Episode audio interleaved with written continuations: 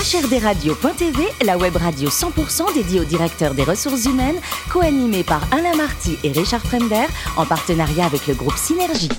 Bonjour à toutes et à tous, bienvenue à bord de HRDRadio.tv. Vous êtes 12 000 DRH et dirigeants d'entreprise abonnés à nos podcasts. On vous remercie d'être toujours plus nombreux à nous écouter chaque semaine et vous pouvez bien sûr réagir sur les réseaux sociaux. Notre compte Twitter, c'est HRD Radio, du bas, TV. À mes côtés, pour co-animer cette émission, Sophie Sanchez, directrice générale du groupe Synergie. Bonjour Sophie. Bonjour Alain. Et Richard Fremder, rédacteur en chef adjoint de HRD Radio.tv. Bonjour Richard. Bonjour Alain, bonjour. Alors ça y est, on retourne à l'école. Eh ben oui, effectivement, et pas n'importe laquelle, IGS RH. Et nous avons avec nous son directeur Lionel Prudhomme pour nous en parler. Bonjour Lionel. Bonjour Richard. Alors après Sciences Po Ex, MBA EM Lyon, pourquoi cette orientation dans les RH alors déjà, euh, ce qui était intéressant, c'est quand j'étais euh, quand j'étais à Sciences Po, enfin j'ai tout fait de travers. Quand j'étais à Sciences Po, j'étais en service public. Quand j'étais en MBA, j'étais en finance.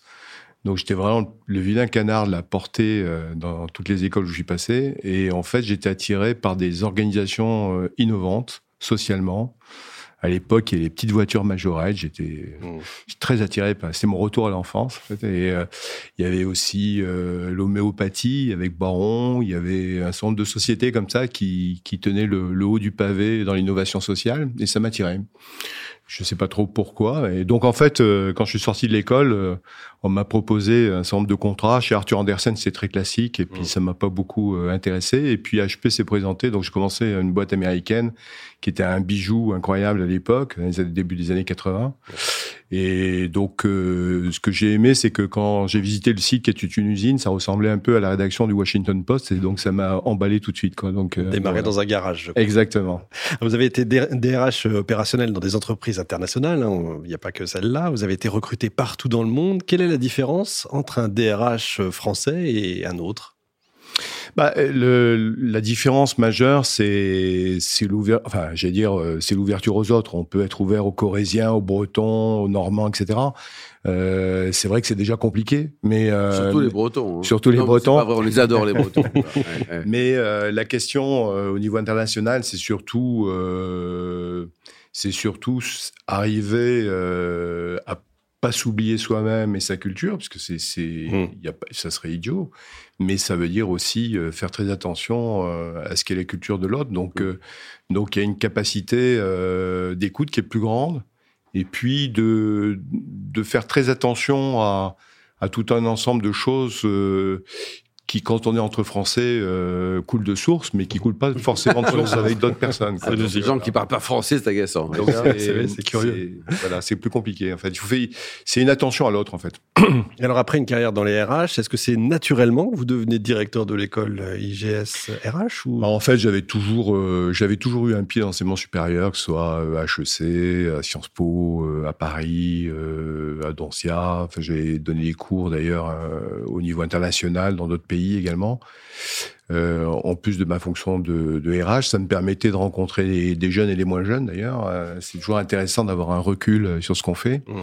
Et, et, j'ai jamais rien trouvé de mieux qu'un étudiant qui pose une question euh, de base auquel on ne sait pas répondre. Donc ça, ça remet toujours les choses à la place, à leur place. Et puis, euh, donc du coup, euh, quand j'ai eu quitté euh, l'entreprise où j'étais à la fin d'un LBO, Leverage Buyout, j'ai dit bon bah voilà, qu'est-ce que je fais maintenant? Je repars de nouveau pour la énième fois dans les entreprises. Et euh, c'est un peu le fruit du hasard, euh, comme disait Elsa Triolet, le, le hasard fait, est toujours une est toujours une marque de la vie. Et donc en fait, euh, c'est le hasard du rencontre qui a fait que j'ai basculé là-dedans. Et comme c'était en même temps de marier euh, le fait de l'enseignement supérieur privé, là pour le coup, euh, former des jeunes à la fonction RH, alors que moi-même je venais de la fonction RH, oui, je trouvais ça intéressant. Ça avait du sens. alors justement, IGS RH Paris, c'est quoi cette école? Alors c'est une belle école parce que euh, ça fait euh, plus de 40 ans qu'elle existe. Elle a été fondée par euh, trois, trois personnages qui étaient surdiplômés de l'ESSEC, d'Harvard, de l'SCP, etc.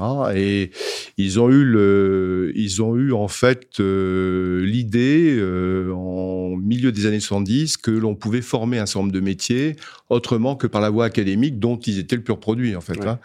Et euh, l'idée c'était d'avoir une approche professionnalisante. Donc on y vient très timidement en France aujourd'hui. Je rappelle simplement euh, je ne vais pas faire de politique, mais un certain nombre de gouvernements précédents, il y a maintenant 5 à 10 ans, euh, pronostiqué qu'on devait avoir 5000 alternants Euh, parce que les Allemands en ont 1,3 million quand même, bon, voilà, et qu'on est arrivé péniblement à en fabriquer 350 000. 350. Et aujourd'hui, effectivement, euh, du fait de la réforme euh, qui a eu lieu sur l'alternance, etc., on, on, est bien au-delà de ces, de, de ces niveaux-là. Et c'est un moyen, je pense, euh, très important pour les jeunes à quelque niveau que ce soit. C'est-à-dire mmh. qu'on peut être euh, effectivement un CAP ou euh, là comme master, un cycle de master, à une manière de goûter un métier et de voir si ça plaît d'abord, et puis de s'y former d'un point de vue pratico-pratique. Et, ça n'empêche pas d'avoir à côté de ça des grilles théoriques, etc. Mais c'est une forme d'hybridation de l'enseignement qui me paraît euh, plus efficace. Quoi. Sophie?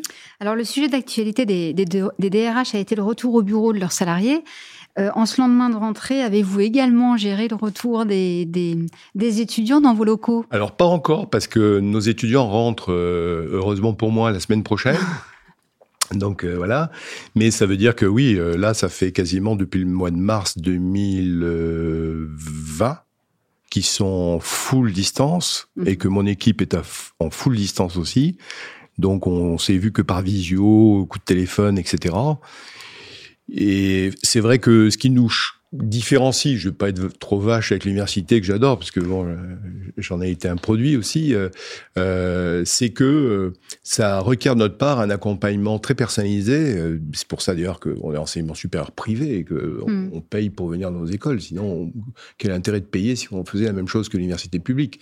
Donc la question, la question, c'est qu'on a beaucoup suivi nos étudiants, on les a beaucoup, j'allais dire, on va utiliser un terme de football collé au caleçon et, et j'ai entendu dans, dans l'émission euh, l'excellent François Sarkozy qui faisait état du fait de, de justement des problèmes de, de, liés au Covid, euh, où euh, un certain nombre de, personnes euh, pouvaient euh, voilà avoir des problèmes psychologiques, donc psychologiques. Il parlait également de la surconsommation, semble-t-il, d'anxiolytiques, etc.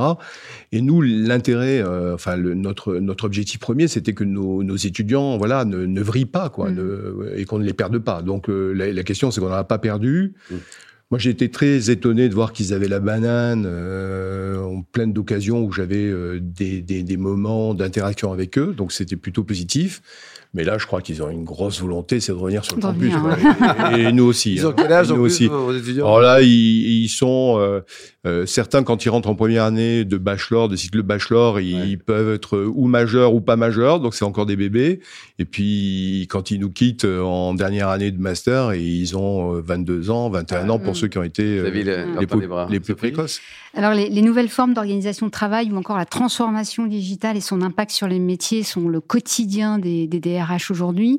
C'est des choses que vous avez euh, forcément intégrées dans vos cursus alors on le fait forcément. Bon, un certain nombre d'entre les, personnes qui viennent témoigner là à votre micro euh, sur HRDRadio.tv. Exactement. Euh, oh, je les connais personnellement depuis de longues années. Donc, euh, ce que l'on fait, c'est qu'on se rencontre et je leur soumets un certain des propositions d'évolution, des, des maquettes pédagogiques, etc ils me parlent de leurs projets, de ce qu'ils font, de, du temps qu'ils investissent, de l'argent qu'ils mobilisent, etc. Et ça me permet moi de voir si on est à côté de la plaque ou mm. euh, bon.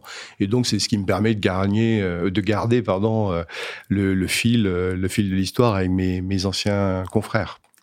Alors, il arrive encore qu'on se demande à quoi sert un DRH. Avez-vous des difficultés à, à, trouver des candidats Aucunement. Aucune. Alors, pour plusieurs raisons. Premièrement, parce que euh, au fur et à mesure, euh, je me rends compte que des étudiants qui euh, sortent des filières universitaires, parfois éjectés, parfois qui qui, qui, ont suivi des filières qui n'étaient pas vraiment à leur goût parce qu'ils suivaient leurs frères ou ils suivaient leurs parents ou que sais-je encore. Et tout d'un coup, ils se posent des questions sur euh, qu'est-ce qu'ils vont faire à l'avenir. Il y a un élément déterminant dans le métier du RH, c'est la diversité des métiers de la fonction RH. Mmh. C'est-à-dire qu'on peut faire du recrutement, faire la formation, on peut faire la communication, on peut faire des relations euh, sociales, on peut faire la relation avec les autres, on peut faire du développement des talents, mmh. on peut faire de la rému, enfin bon, donc euh, on peut faire des relations sociales. Donc en fait, ça, ça leur plaît parce qu'ils ont l'impression de ne pas être, j'allais dire, bloqués dans un métier pour toute la vie. Quoi. Mmh même s'ils sont pas obligés de rester toute la vie. Un fonctionnaire, je suis un bon exemple. Donc, et je pense que ça va se multiplier d'ailleurs, les allers-retours entre plusieurs fonctions. Et donc, en fait, ça, c'est un premier élément. Et le deuxième élément aussi, c'est qu'il y a une appétence pour ce métier parce que c'est une filière euh, qui va à l'emploi. On a un taux, nous, euh, l'école, de, qui se balade à 93% ah oui. d'insertion à l'emploi après six mois. Six mois après le diplôme. Après la diplomation. Donc, si vous voulez, voilà. Donc, hmm. l'un dans l'autre, on, trouve, on trouve des, des, personnes qui sont à la fois intéressées par le métier ou la diversité des métiers et en même temps par le fait que ça offre des débouchés. Vous, vous, fixez comme objectif de donner à, vos apprenants les clés d'un management des RH responsable. Ça signifie quoi pour vous? En, fait, si on, euh, fait un retour en arrière sur une, entreprise iconique des années 90-2010, euh, Apple, pour pas la citer, sa, sa, sa martingale, c'est-à-dire sa matrice de l'époque qui, qui la rendait iconique, et qu'on la plonge illico presto comme ça en 2021, cette société ne serait plus iconique. Mm. Pour quelle raison? C'est parce que l'environnement a changé. Quand vous regardez euh, l'ensemble des sondages, des tendances actuellement, notamment l'IFOP au moment du Covid dans les, en décembre 2020, montrait qu'en fait, euh, l'ensemble des Français, et puis des, des, des, études sociologiques, de tendances européennes, etc., sur la France, etc., montrent qu'il y a un, goût, une, une, montée de l'appétence pour euh, des questions euh, de la raison d'être, mm. euh, de, du développement durable, etc. Donc une entreprise qui veut être de, dans l'esprit du temps, comme disait Edgar Morin, ne peut plus faire comme si elle était euh, avec un ADN des années 90. C'est plus possible. Mm. Donc nous, comme on est une filière de développement pour des jeunes, euh, et des moins jeunes d'ailleurs pour des expérimentés aussi, euh, on est obligé euh, d'être dans l'esprit du temps et donc de former sur ce que les entreprises ont besoin d'avoir, c'est-à-dire à la fois d'intégrer des normes ESG, c'est-à-dire environnementales, sociétales et de gouvernance, mais aussi des entreprises qui comprennent qu'elles doivent contrôler les externalités négatives qu'elles provoquent ou qu'elles pourraient provoquer dans leur environnement. Donc, essayer de faire passer ça comme idée à des jeunes, euh, c'est intéressant parce que ça, je, suis toujours modeste. Hein. Je, pense que des fois, ça fait quelques déclics ou quelques graines. et puis ça, ça, les, ça se développe un peu plus tard. Quoi. Lionel, le plus beau métier du monde, c'est directeur d'une école ou architecte? Euh, je dirais qu'en fait, c'est deux métiers assez proches parce que l'architecture, euh, c'est organiser l'espace pour qu'on y vive bien. Et je pense que la fonction RH, c'est d'arriver euh, à mobiliser les gens pour qu'ils y vivent le mieux possible dans l'espace de l'organisation où ils sont. si vous étiez devenu sportif professionnel, ça aurait été dans quelle discipline, Lionel? Sans doute judo, c'est là où j'ai les meilleures qualités. J'aurais aimé être meilleur ailleurs, mais je pense que le judo, j'étais meilleur. Et vous soutenez qui au foot et rugby? Au rugby, j'étais pas mauvais, mais à cause du judo. Mais euh, j'étais vraiment plutôt pas mauvais. Merci beaucoup, Lionel. Il y a une adresse, un site internet de votre école pour prendre enseignement? Oui, en fait, c'est euh.